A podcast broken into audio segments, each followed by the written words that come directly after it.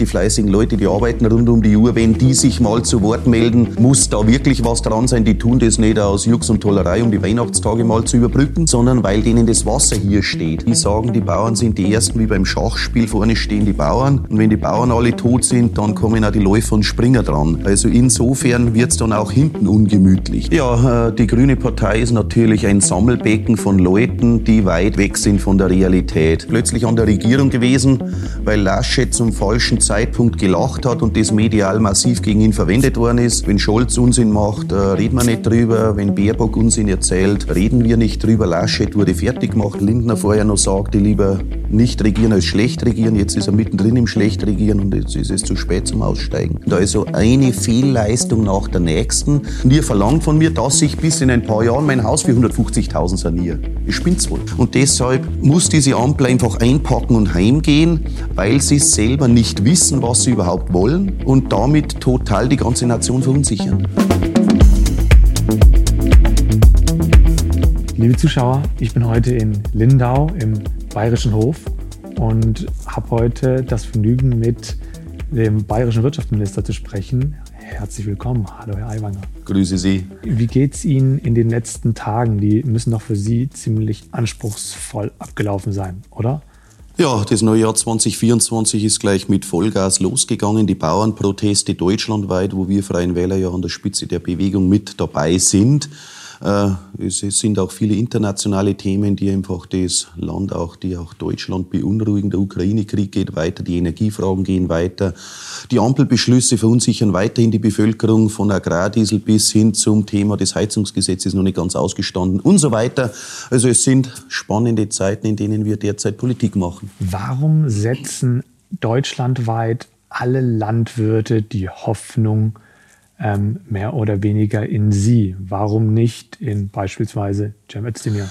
Ja, ich glaube, dass die Landwirte durchaus äh, blicken, was hier läuft und sehen, dass einfach die, äh, die Grünen ideologisch im Kern landwirtschaftsfeindlich sind, nutzungsfeindlich sind, Agrarland und Wälder stilllegen wollen, den Landwirten immer mehr ideologische Tierhaltungsvorgaben machen wollen, immer weniger Tiere halten zu sollen den Wolf als wichtiger einschätzen als die Weidetiere und so weiter und am Ende dazu beitragen werden, dass das Eigentum der Landwirte und die heimische Produktion zurückgedrängt wird. Und ich komme eben selber aus der Landwirtschaft und spreche diese Themen auch so offen und schonungslos an. Ich will die Leute nicht einlullen und sagen, na ja, es wird schon wieder irgendwo werden, sondern wir sehen hier wirklich eine ideologische Fehlentwicklung und der alte Spruch heißt ja, hat der Bauer Geld, hat es die ganze Welt. Heißt im Umkehrschluss, hat der Bauer kein Geld mehr, geht das Land den Bach runter. Also insofern müssen wir auf die Bauern setzen, quasi auch als Frühindikator, wohin sich eine Gesellschaft entwickelt. Und wenn wir uns die Bauern nicht mehr leisten wollen, dann wird dieses Land den Bach runtergehen. Und ich spreche diese Dinge an, habe auch hier Lösungskonzepte und sage, wir brauchen wieder fairere Wettbewerbsbedingungen. Wir bräuchten auch Vermarktungsmodelle, wo die Landwirte endlich Verträge bekommen, auch vom Handel oder eben von, von der Molkerei, vom Schlachthof, wenn sie Ware liefern, dass man im Vorfeld weiß, zu welchen Bedingungen kommt das Tier, kommt die Pflanze, kommt die Milch in die Regale und nicht zu sagen, der Landwirt soll nur billig liefern und bekommt am Ende, was übrig bleibt.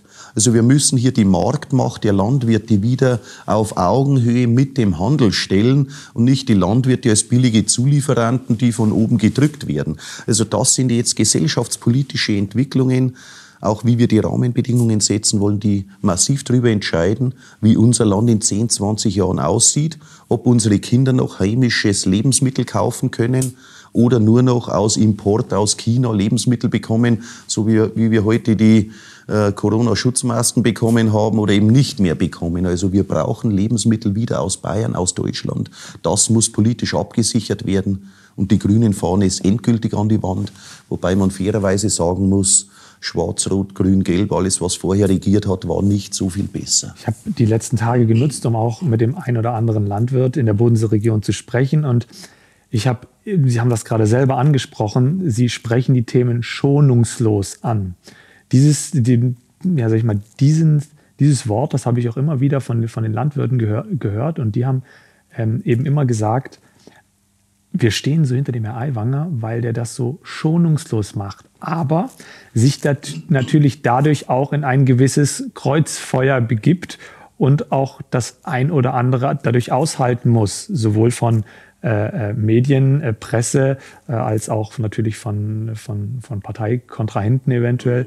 Ähm, können Sie uns da mal einen Einblick gewähren? Was müssen Sie dann da so, so durchstehen im Moment? Ja, ich glaube, dass die politische Kultur in den letzten Jahren in Deutschland in die falsche Richtung gelaufen ist. Der Politiker wurde immer mehr auf Mainstream getrimmt. Wer ein bisschen links oder rechts rausgeschaut hat, dem wurde gleich der Scheitel neu frisiert, äh, was dazu geführt hat, dass ein Politiker immer weniger gesagt hat, immer mehr hinterhergeplappert hat, was eben momentan veröffentlichte ideologische Meinung ist. Und wer es gewagt hat, hier quer zu denken, das war dann der Querdenker, der Bösewicht. Und der wurde behandelt wie früher, wenn man jemand an den Pranger gestellt hat und alle haben mit dem Finger auf den gezeigt, schaut hin, das ist der Böse, äh, der ist nicht auf Linie. Und das hat dazu geführt, dass einfach Probleme auch nicht mehr benannt worden sind. Im Bereich der Zuwanderung als Beispiel wo jeder dann unter, im kleinen Kreis unter vier Augen gesagt hat, es kann ja nicht sein, dass wir hunderttausende Leute ins Land lassen und wissen nicht mal, wer das ist. Der wirft den Pass weg und wir sollen dann Danke, danke sagen, dass du kommst, weil du unser Land retten wirst und du bist der neue super Facharbeiter. Wenn man gesagt hat, du, das funktioniert doch nicht, dann warst du der Rechter in der Agrarpolitik genauso, zu sagen, Leute, die von der Sache nichts verstehen, sagen den Bauern, was sie zu tun haben. In der Energiepolitik genauso, ein Heizungsgesetz wurde verabschiedet, ohne mit den Heizungsbauern geredet zu haben. Die lesen das aus der Zeitung und fassen sich an den Kopf. Also eine Politik, die immer weiter weg ist von den regierten Leuten und eine Politik, die ideologisch gefallen will, und ich traue mir auch zu sagen, auch einem, einer Medienerwartung gerecht werden will, was ist in, was ist Mainstream, was tut man, was tut man nicht.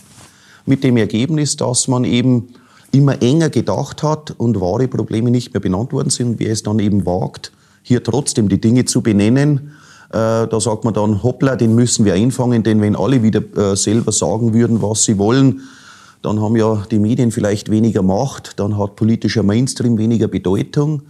Äh, ich bin auch nicht von Berufswegen Revolution und sage immer das Gegenteil von dem, was der Mainstream ist. Wenn ich den Mainstream für vernünftig halte, bin ich sehr konsensual.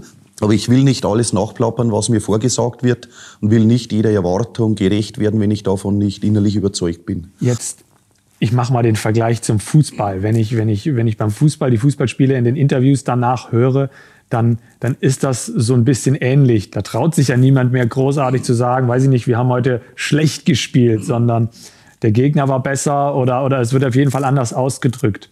Ähm, das hat allerdings auch einen Hintergrund, nämlich die sich sehr stark veränderte Medienlandschaft über Social Media wird dann ja auch die, die Sau durchs Dorf getrieben. Wenn da, sage ich mal, jemand wirklich quer schießt, ja. dann, dann ist das ja viel schlimmer als vielleicht noch vor 20 Jahren. Dann ist man ja auf, auf allen Kanälen mit dieser Aussage vertreten und die wird aus dem Kontext gerissen und die wird, ähm, ja, man, man wird ja wirklich äh, wie die Sau durchs Dorf getrieben. Ähm, das war damals nicht so. Sind heute überhaupt solche Querdenker äh, oder aus der Reihe Tanzer überhaupt noch möglich? Also ich glaube, sie sind sogar nötig, nicht nur möglich. Es ist zwar sehr schwer, aus der Reihe zu tanzen, aber damit die Demokratie sich immer wieder erneuert, ist es nötig, die Dinge immer wieder von der Außensicht zu hinterfragen. Wenn alle in der Blase unterwegs sind, in der falschen Richtung, dann sehen die ja gar nicht mehr, dass vielleicht die ganze Blase falsch unterwegs ist. Also insofern ist gut, wenn jemand ein paar Schritte nach außen tritt, das von außen betrachtet und sagt, Vorsicht, da vorne kommt der Felsen oder kommt bei der Titanic der Eisberg. Und wenn alle Party feiern und sagen, wir sind safe auf der Titanic, wäre vielleicht gut, wenn jemand von außen sagt, Vorsicht, Eisberg. Und das will ich gerne tun. Und wir müssen auch wieder Demokratie neu lernen. Wir haben in den letzten Jahrzehnten Demokratie verlernt. Sieh jetzt die Bauerndemos, äh, wo die Bauern auf ihre berechtigten Anliegen hinweisen.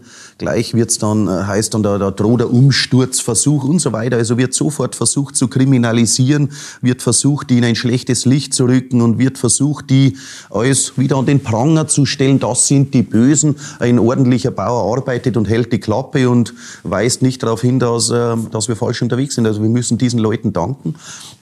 Und wir müssen als Gesamtgesellschaft uns wieder ja, vergewissern, dass wir verschiedene Denkmodelle parallel laufen lassen müssen zur Risikominimierung für die Gesellschaft. Denn wenn alle in der falschen Richtung unterwegs sind, ist das sehr bitter. Und ich muss, ich muss mich schon wundern, wir haben über Jahrzehnte Freiheit, Meinungsfreiheit, Demokratie, Selbstbestimmung propagiert. Und wir sind momentan genau in der anderen Richtung unterwegs. Jede Selbstbestimmung, jede Meinungsfreiheit wird massivst momentan medial und öffentlich geächtet und äh, wir sind äh, in einem Konsensdruck wie nie, was sehr gefährlich ist. Was halten Sie von dem Argument, ähm, die protestierenden Bauern, die müssen so zur Verantwortung gezogen werden, wie es zum Beispiel andere ähm, protestierende äh, Gruppierungen äh, wo man das auch gefordert hat, eben zum Beispiel diese Klimakleber. Das ist ja immer das Argument, was, was im Raum steht. Müssen wir die nicht gleich behandeln? Also auch gleich strafrechtlich verfolgen. Ja, das ist ja ohnehin der Fall. Also die Bauerndemos sind ja angemeldet. Wenn eine Autobahnauffahrt blockiert wird, wird die genehmigt oder nicht genehmigt. Wenn sie nicht genehmigt wird und die machen es trotzdem, dann kriegen die Sanktionen wenn die mit Kolonne auf der Autobahn fahren, äh, mit einer Geschwindigkeitsunterschreitung oder mit Fahrzeugen, die unter 60 kmh gehen, kriegen die ihre Sanktionen. Wenn sie Sachbeschädigung machen würden, kriegen die Sanktionen. Äh, aber die letzte Generation hat ja beispielsweise Sachbeschädigung begangen, indem sie das Brandenburger Tor mit Farbe beschmiert, indem sie Schaufenster beschmieren, indem sie Christbäume absägen, indem sie sich unangemeldet auf die Straße kleben und den Verkehr stoppen. Die haben ja in der Regel diese Demos nicht angemeldet, sondern Spontanblockaden. Äh, und insofern äh, sehe ich da durchaus, dass die Bauern, wenn sie gegen Gesetz verstoßen, auch bestraft werden. Und ich sehe trotzdem den Gedanken, der dahinter steht. Und der Gradmesser ist ja, wie die Bevölkerung die Dinge bewertet, äh, dass der Landwirt durchaus als Ernährer der Bevölkerung einen anderen ethischen Stellenwert auch im Gedanken äh, in den Gedanken der Bevölkerung hat und sagt, okay, das sind die fleißigen Leute, die arbeiten rund um die Uhr. Wenn die sich mal zu Wort melden, muss da wirklich was dran sein. Die tun das nicht aus Jux und Tollerei, um die Weihnachtstage mal zu überbrücken, sondern weil denen das Wasser hier steht. Und beim Klimakleber sagt man eben doch vielfach, ja, das sind Leute, die hier stören, die den Wohlstand in Frage stellen, die das Land deindustrialisieren wollen, die keine Industrie mehr wollen. Bei allen vielleicht auch berechtigten Anliegen zu sagen, wir wollen weiterhin eine lebenswerte Welt haben. Das will ich gar nicht in Frage stellen. Aber insofern glaube ich durchaus, äh, dass die Landwirte hier keine Sonderrechte genießen. Ich habe es so mitbekommen, dass eben weil es die Landwirte waren und die, das, glaube ich, auch noch viele andere Leute dann in diesem Moment so verstanden haben, dass es tatsächlich für die wirklich 5 vor 12 ist, dass, es, ähm, dass, dass diese Proteste von, den, von, der, von der breiten Masse der Gesellschaft doch auch so angenommen wurden, dass die teilweise sogar daran mitgewirkt haben. Also ich kenne nicht selten Fälle, dass, dass sich ja, Menschen, die keine Landwirte sind, äh, sich mit ihrem Jeep äh, auch dazu gestellt haben und gesagt haben, okay, wenn es denen, denen jetzt schon an den Kragen geht, dann, dann mache ich da auch mal mit. Ja, es ist ja eine sehr breite Unterstützung mittlerweile da über das ganze Handwerk, also die Metzger, die Bäcker, die Müller, die Brauer, die ja direkt dranhängen an den Rohstoffen der Landwirtschaft. Der Metzger braucht die Tiere vom Bauernhof. Der Müller braucht das Getreide, um Brot backen zu können. Ohne heimischen Bauern gibt es dann das Getreide aus der Ukraine und so weiter, wenn es überhaupt eins gibt. Und äh, das geht in den ganzen Mittelstand hinein. Es geht bis hin zu den Spediteuren, die genauso mit dieser Verteuerung von Sprit, von Energie betroffen sind und diese Kosten dann an den Kunden weitergeben müssen, wenn sie nicht pleite gehen wollen, was wieder zu Kostensteigerungen, zu Inflation führt für den Endverbraucher.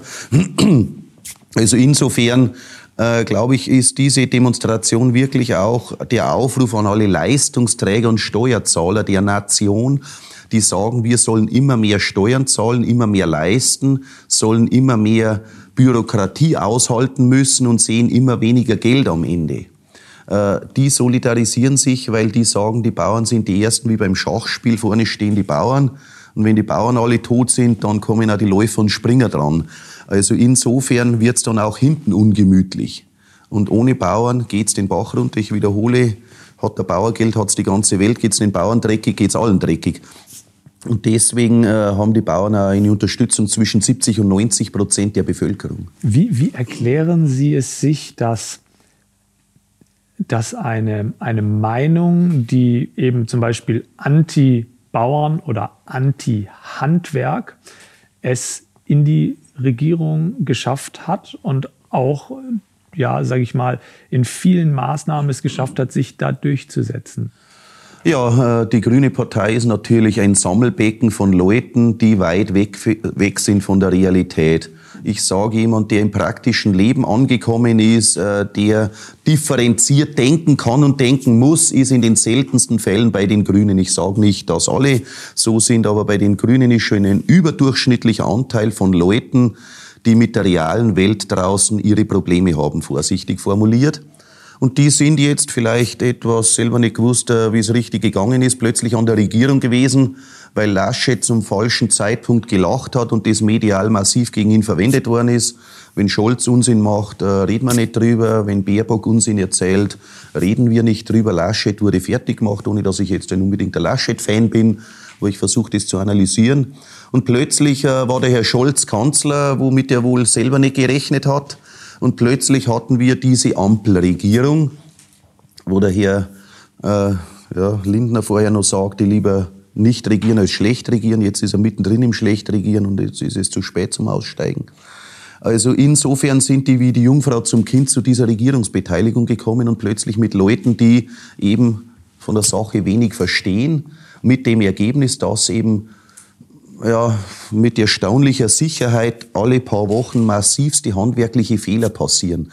Heizungsgesetz, äh, Gastronomie wieder die 19% Mehrwertsteuer, Agrardieselbesteuerung und, und, und. Also eine Fehlleistung nach der nächsten, weil man nicht mit den Betroffenen redet, weil man meint, ideologisch den alten Käse umsetzen zu müssen. Man muss unbedingt die fossilen Energieträger vernichten und aus der Atomenergie aussteigen und stellt dann fest, hoppla, dann müssen wir das Zeug importieren, aber aus den Augen, aus dem Sinn, weiße Weste, wir sind die Tollen, ist ja alles unglaubwürdig und das merken die Leute jetzt immer mehr.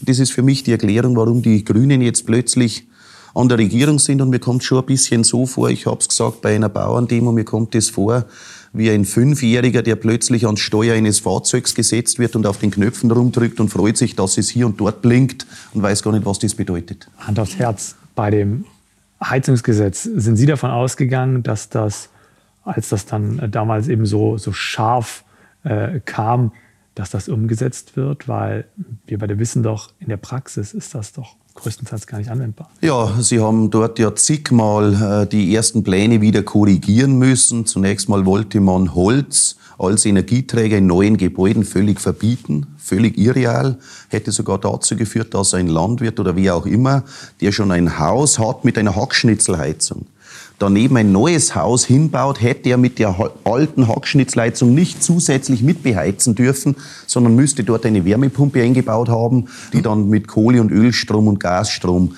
befüttert wird im Winter, wenn Sonne und äh, Wind nicht geht. Also insofern Käse. Äh, und viele weitere Dinge mehr mit Gebäudedämmvorschriften. Äh, die massive Kostensteigerungen nach sich ziehen. Natürlich bin ich für moderne, gut gedämmte Gebäude, aber wir müssen parallel eine einsatzfähige Bundeswehr haben. Wir schließen derzeit Krankenhäuser, weil wir kein Geld mehr für die Gesundheitspolitik haben. Der Bildungsbereich ist unterfinanziert und, und, und. Und wir wollen hunderte Milliarden nur noch in Styropor und Dämmstoffe für Häuser investieren. Also wenn wir alle anderen Probleme gelöst hätten und sagen, das letzte Problem von Deutschland ist jetzt, dass unsere Häuser nicht gut genug gedämmt sind, jetzt dämmen wir noch die Häuser und dann sind wir perfekt. Okay. Aber wenn ich tausend andere Baustellen habe, wenn ich sehe, dass die Pflege nicht mehr finanzierbar ist und das Ding den Bach runtergeht und wir vor einem Pflegenotstand stehen oder schon mittendrin, dann ideologisch nur zu sagen, jetzt mache ich Dämmung, Dämmung, Dämmung. Das zeigt die Eindimensionalität der grünen Denke. Und das zeigt, dass der Normalbürger draußen sagt, du, ich habe noch tausend andere Baustellen, ich muss meine Familie irgendwie finanzieren, ich muss mir irgendwann ein neues Auto kaufen und so weiter. Und ihr verlangt von mir, dass ich bis in ein paar Jahren mein Haus für 150.000 saniere. Ich spinnt's wohl. Das sagt er zu Recht. Und genau das ist diese handwerklich schlechte Politik und diese ideologischen Vorgaben, die dann an der Realität scheitern müssen und bis dorthin aber massiv die Wirtschaft verunsichern mit dem Ergebnis, dass dann eben einige Zeit keiner mehr ein Haus baut, keiner mehr eine Heizung einbaut, keiner mehr sein Haus dämmt, weil er nicht weiß, ob es nicht übermorgen schon wieder falsch ist, was er gemacht hat. Also diese Lähmung, diese Verunsicherung, das ist das zweite Gift. Auf der einen Seite, dass man ideologisch in die falsche Richtung unterwegs ist seitens der Ampel. Zweitens, dass man die Bevölkerung so total verunsichert, dass der junge Landwirtssohn vielleicht nicht weiß, soll ich nur einen neuen Stall bauen oder wird in drei Jahren die Tierhaltung verboten, weil ich Tierquäler bin. Äh, der Gastronom sagt, soll ich mein Wirtshaus überhaupt noch sanieren oder ist das dann wieder nicht in Ordnung? Der Bäcker, der Metzger sagt, ich höre auf. Der Mittelständler sagt, ich höre auf. Der Fuhrunternehmer keine neuen LKW kauft, weil er nicht weiß, was ist morgen wieder Vorschrift und so weiter. Und deshalb muss diese Ampel einfach einpacken und heimgehen, weil sie selber nicht wissen, was sie überhaupt wollen und damit total die ganze Nation verunsichern. Glauben Sie an Neuwahlen? Äh, Neuwahlen werden kommen, aber ich glaube zum regulären Zeitpunkt und nicht vorgezogen, äh, weil die einfach weiterwurschteln werden, weil jeder von den dreien nur zu verlieren hätte. Äh, wenn einer sich raussähe, beispielsweise, dass die FDP jetzt hier in der Vergangenheit mehr Widerstand geleistet hätte gegen Rot-Grün und die Leute sagen, jawohl, die FDP hat hier Linie gehalten, wir wählen die FDP, könnte sie ja jetzt in Hoffnung auf ein besseres Ergebnis die Ampel verlassen, Neuwahlen anstreben, ja. Aber die FDP würde rausfliegen, Rot-Grün würde weiter Stimmen verlieren. Also machen die drei weiter bis zum bitteren Ende. Ist es heute überhaupt noch möglich oder gibt es das in der Realität noch, dass der landwirtschaftliche Beruf ohne familiäre Prägung, familiären Hintergrund ähm, äh, ausgeübt und erlernt und ausgeführt wird? Ja, durchaus sehr stark, äh, sogar überraschend stark, äh, dass junge Leute, die oft nicht mit landwirtschaftlichem Hintergrund kommen, gerade junge Damen sagen, okay, Landwirt ist mein Traumberuf. Äh, ich studiere das sogar, versuche dann auch vielleicht in einen Hof einzuheiraten, einen Hof zu pachten, was auch immer, kommt vergleichsweise häufig sogar vor. Und auch mit dem Ergebnis, dass die dann wirklich auch ihren Traumberuf finden. Und ich sage, ich glaube, dass in jedem heimlich ein Bauer schlummert in der Seele jedes Menschen, weil wir ja über Jahrtausende so geprägt worden sind. Der Mensch ist ja geprägt worden, äh, früher in Wäldern zu leben, dann eben in der freien Natur zu leben, im Einklang mit der Natur zu jagen, zu fischen, zu pflanzen, zu ja, Tiere zu essen, Pflanzen zu essen.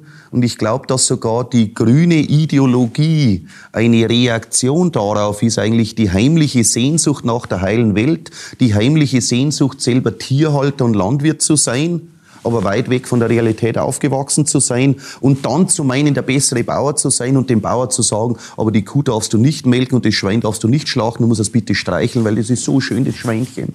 Und die Bäume darfst du nicht fällen mit der Motorsäge, denn der Baum ist so schön, ohne zu wissen, dass der Baum vorher gepflanzt und gepflegt worden ist. Also diesen Schutzgedanken, man muss das alles in Watte packen und schützen, schützen, schützen. Diese grüne Ideologie, die beruht darauf, dass man eigentlich die Sehnsucht hat, selber Landwirt zu sein, aber vielleicht von klein auf nicht die Chance gehabt hat. Und ja, viele junge Leute wollen wieder Landwirt werden, und wir sehen sie auch, wenn Schulklassen Bauernhöfe besichtigen. Das sind meistens Eindrücke, die ein Leben lang in den Köpfen hängen bleiben. Genau wie viele Leute heute noch erzählen, ja, früher, vor 50 Jahren, als ich bei der Oma am Bauernhof war. Das ist für die bis heute eine Seelennahrung. Und das zeigt, dass eigentlich der Mensch mehr Landwirtschaft bräuchte, mehr Nähe zur Tierhaltung, mehr Nähe zur Produktion bräuchte. Wir müssen das nur entideologisieren und nicht Leute, die davon nichts verstehen, dann noch in die Ministerämter heben und zum Landwirtschaftsminister machen, ohne dass sie es selber gemacht haben. Und ja, wir müssen den Beruf des Landwirts wieder stärken, politisch unterstützen, politisch eine Perspektive geben, denn ohne Bauern keine Zukunft. Wie kann es sein, dass es in einem, in einem Land die Meinung vertreten wird, dass zum Beispiel ähm, ja die, also land, landläufig gesprochen, ja, ähm, die Bauern, die, die verstehen davon nicht so viel oder, oder, oder ähm, ja, die, ähm, wir sind da fachlich besser qualifiziert, man stellt sich sozusagen ein bisschen darüber. Ähm, oder ja, die, die, die Politik vom Herr Aiwanger, die funktioniert da auf dem, auf dem Dorf, auf dem Land. Aber, aber wie, wie entsteht so ein Meinungsgut und, äh, und bildet so eine, äh, oder kann sich zu so einer starken Gegenbewegung aufschwingen? Ja, ich glaube, dass das durchaus auch historisch erklärbar ist, weil es eben die letzten Jahrzehnte so gewesen ist, dass von einer Bauernfamilie dann Die Kinder, die die besseren Noten hatten, aufs Gymnasium geschickt wurden. Der wurde dann Lehrer, Pfarrer, äh, Ingenieur, was auch immer. Und der andere bekam den Hof nach dem Motto, na ja, die Besseren gehen in die Stadt und machen Karriere. Auch früher schon die Aussage, ja, in der Stadt, Stadtluft macht frei, dort blüht das Bürgertum auf. Wenn man vom Land in die Stadt kommt, dann sind dort die feinen Damen. Am Land geht's etwas derber zu, weil man mehr eben mit körperlicher Arbeit zu tun hat. In der Stadt konnte man sich schöner kleiden. Und diese Klischees, Stadt ist intelligent und schön, Landwirtschaft draußen ist irgendwo das Gegenteil hat sich in den Köpfen irgendwo festgefressen. Es ist aber heute genau das Gegenteil. Dass derjenige, der als Landwirt überlebt, muss besser qualifiziert sein heute als der durchschnittlich Berufstätige anderwo. Äh, der ist heute Manager, der muss sich mit Chemie auskennen, muss sich mit Tieren auskennen, muss Sozialkompetenz haben, muss körperlich robust sein, äh, muss sehr technikaffin sein, muss mit Bürgermeister, Verwaltung und äh, Behörden reden können also das ist ein Multitalent. Ein Landwirt von heute ist auf fast jedem anderen Beruf. Ja, wird mit Handkuss genommen, weil er ein Allrounder ist. Und andererseits haben wir heute in den Städten eine Entwicklung, dass der, der nicht der hellste ist, dann über andere soziale Abfederungssysteme durchaus ein Leben auch nach außen vorgaukeln kann. Äh, der kann in den Urlaub fahren, der kann sich schick kleiden, der kann mit dem modernsten iPhone rumrennen und kann angeben, wie ein Käfig voller Affen und am Ende äh, hat er vielleicht keinen Autoführerschein und äh, man kann ihn vielleicht sonst dazu nichts brauchen. Also insofern hat sich die Welt gedreht und die Landwirte müssen raus aus diesem Klischee, na ja, der dumme Bauer, das erfahre ich ja auch ständig. Eiwanger, geh doch du heim auf deinen Bauernhof, da kannst nichts kaputt machen. Ich, schlauer Städter, sag dir, wie es geht. Und ich will jetzt ja gar nicht Stadt gegen Land ausspielen, aber ich warne davor, aus städtischen Elitekreisen raus zu sagen, ja, die Bauern da, die stören uns, die sollen bitte billig arbeiten, Lebensmittel liefern, die Kuh streicheln, wie wir das wollen, den Wolf von der Kuh weghalten und, und, und, und, haben tausend Wünsche an den Bauern, weil wir ja selber gerne Bauer wären und meinen, das besser zu sein. Genau wie jeder der bessere Nationaltrainer ist und dann wieder so am Bauch vor dem Fernseher sitzt und keine fünf Meter laufen kann, aber er weiß, wie es geht. Äh, genauso weiß jeder, wie der Bauer funktionieren soll. Und da müssen die Bauern jetzt selbstbewusster werden und müssen sagen, komm mal her. Und ich habe das ja auch vor einigen Tagen gesagt. Ich rufe Sie auf, diese Özdemirs, Lindners, Baerbocks, Habecks und so weiter, die sollen bitte einen Bauernhof pachten und sollen uns vormachen, wie es geht sollen uns zeigen, wie man die Tiere hält, ohne die zu quälen, sollen in der Früh die ganze Arbeit erledigen, sollen dann nebenher noch fünf Jobs machen, sollen dann dies und jenes noch tun und sollen mit Luft und Liebe den Bauernhof führen, ohne Chemie, ohne Dünger, ohne bösen Traktor, ohne Motorsäge und sollen uns alle ernähren mit billigen Lebensmitteln. Das sollen die uns bitte zeigen.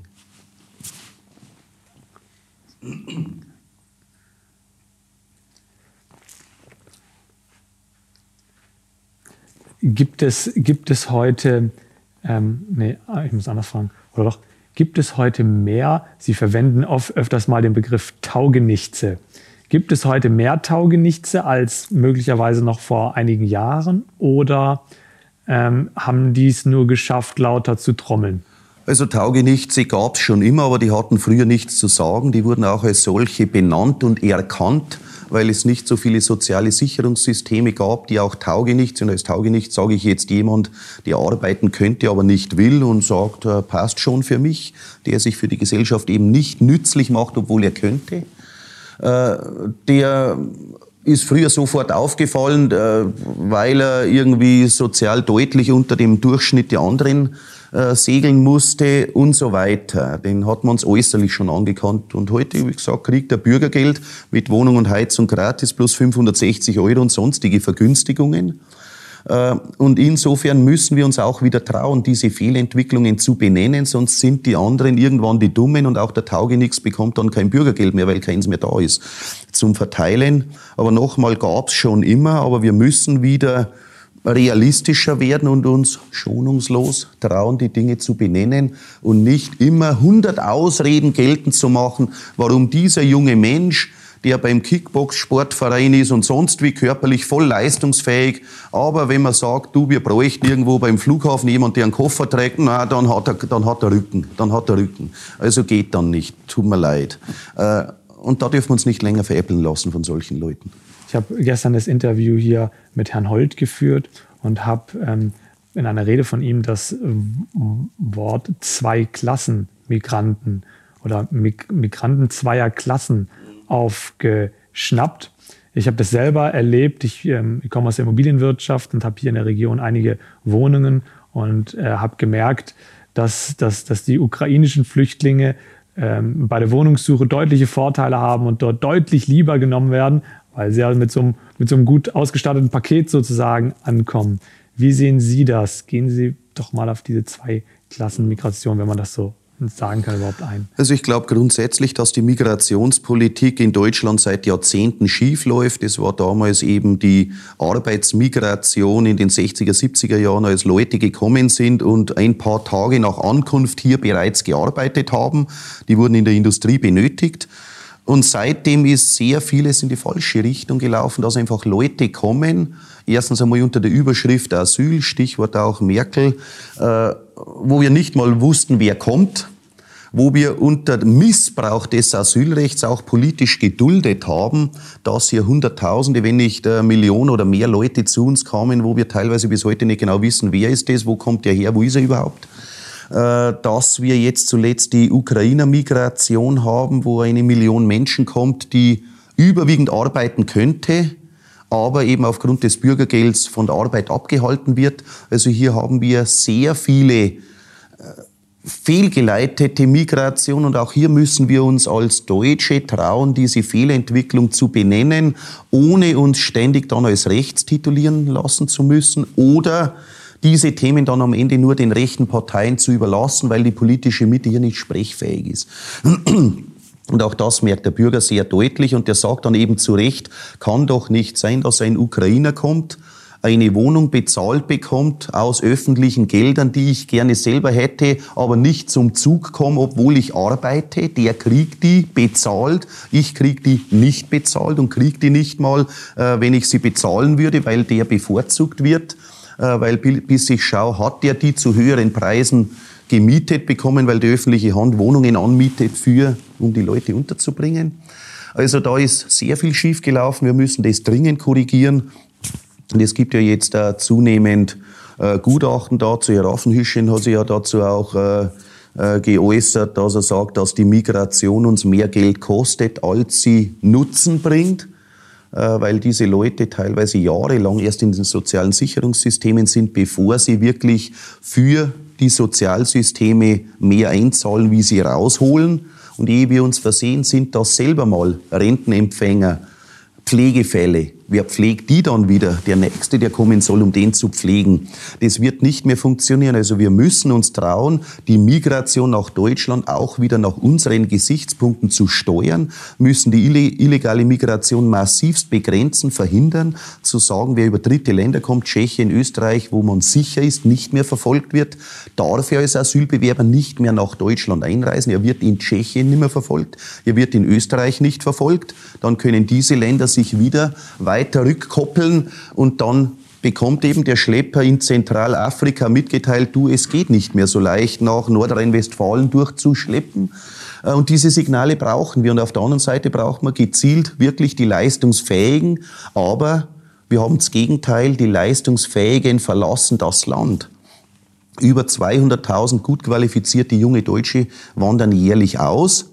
Und Leute, die wir nicht mal zum Koffertragen einsetzen können, kommen rein und sollen dann das System retten. Also wir jagen gut qualifizierte Einheimische, die sozialisiert sind, außer Landes und holen uns andere rein. Das kann nicht gut gehen, das muss schief gehen, das wird am Ende auch politisch schief gehen. Und deshalb bin ich überzeugt, auch das müssen wir schonungslos benennen. Herr Aiwanger, letzte Frage. ähm, jeder, jeder kennt den Begriff Service Hölle Deutschland. Wenn, wenn ich überlege, ich gehe ins Autohaus, da, da muss man mal gucken, dass man nicht weggejagt wird, sozusagen. Ja. Ähm, Das ist vielleicht eine ein bisschen schärfere These, aber in anderen Ländern zum Beispiel gibt es eben, sag ich mal, hat man Service beim Tanken, hat man Service beim Einkaufen und so weiter. In Deutschland sind die scheinbar ja etwas vielleicht äh, weniger qualifizierten Leute oder weiß ich nicht, teilweise krankheitsbedingt ähm, nicht in der, äh, ja, wie soll ich sagen, haben keine Lust, diese Aufgaben auszuführen und ähm, das wird auch nicht, das ist auch nicht, wie soll ich sagen, als Standard etabliert, dass möglicherweise eben äh, Leute, die sonst zu Hause sitzen würden, vielleicht einfache Tätigkeiten nachgehen, um den Service äh, äh, zu erhöhen. Wie denken Sie darüber? Wäre das ähm, äh, würde unserem Land vielleicht der ein oder andere Service äh, im, im einen oder anderen Bereich gut tun? Ja, indem wir eben dort Arbeitsplätze etablieren, die jetzt durchs Bürgergeld verhindert werden. Wir haben viele Städte, wo du kaum mehr auf den Bürgersteig gehen kannst, äh, vor lauter Abfall, vor lauter Unkraut, das dort wächst. Äh, Im Winter hat man in München tagelang gebraucht, um überhaupt die Bürgersteige zu räumen, während Zehntausende im Bürgergeld sitzen. Früher war es so, dass die Arbeitslosen Schlange gestanden sind und haben gebettelt und haben gesagt, äh, bitte Kommune, darf ich helfen beim Schneeräumen. Ich habe gehört von äh, Großmarkthalle, da war es früher üblich, wenn jemand Gemüse angeliefert hat, dann standen dort Leute, die sich als Tagelöhner angeboten haben und haben gesagt, gib mir 20 Mark, dann helfe ich dir, deinen LKW zu entladen. Der sitzt heute zu Hause am Fernseher, weil er Bürgergeld kriegt. Könnte aber auch helfen, die Obstkiste runterzuschlichten. Tut er aber nicht. Will er vielleicht sogar, aber dann wird ihm vielleicht das Bürgergeld gekürzt. Oder wie dem da passiert was, dann hat er keinen Versicherungsschutz. Dann wird der Lkw-Fahrer mit Sicherheit angezeigt wegen illegaler Beschäftigung. Also sitzt er lieber zu Hause am sicheren Sofa und der andere kann seine Kisten selber runterholen weil wir vor lauter Sicherheitsgedanken, dass ja kein, keinen Fehler macht, den größten Fehler der Geschichte machen, dass wir immer mehr Leute aus dem Arbeitsprozess rausmanövrieren und immer weniger dann immer mehr leisten sollen, immer mehr genervt sind. Im Wirtshaus werden dringend Personen gebraucht, die bedienen. Die gab es früher auch abends. Das waren Leute, die tagsüber acht Stunden gearbeitet haben, vielfach, abends sich ein paar Stunden dazu verdient haben. Heute darf die Person das gar nicht mehr, weil sie gegen die Arbeitszeitregeln verstößt. Alles, was über acht bis zehn Stunden hinausgeht, geht ja gar nicht mehr aufgrund Arbeitszeitregeln. Also sitzt die Person lieber zu Hause, obwohl sie gerne verdienen würde, darf nicht mehr verdienen. Der Gastwirt schließt Montag, Dienstag, Mittwoch, Donnerstag, Freitag das Gasthaus, weil er sagt, ich habe kein Personal. Und dann haben alle glücklich. Also wir graben uns selber das Grab. Liebe Zuschauer, wenn ihr bis zu dieser Stelle das Interview angeschaut habt, dann hinterlasst bitte euer Feedback und eure Frage an Herrn Aiwanger ähm, und auch eure Meinung. Wir haben ein paar Themen angeschnitten. Ähm, da ist äh, eure Meinung sicherlich interessant. Und mir bleibt, mich zu bedanken. Vielen Dank, Herr Aiwanger. Ebenso, vielen ähm, Dank. Für das gute Interview. Dankeschön. Gerne.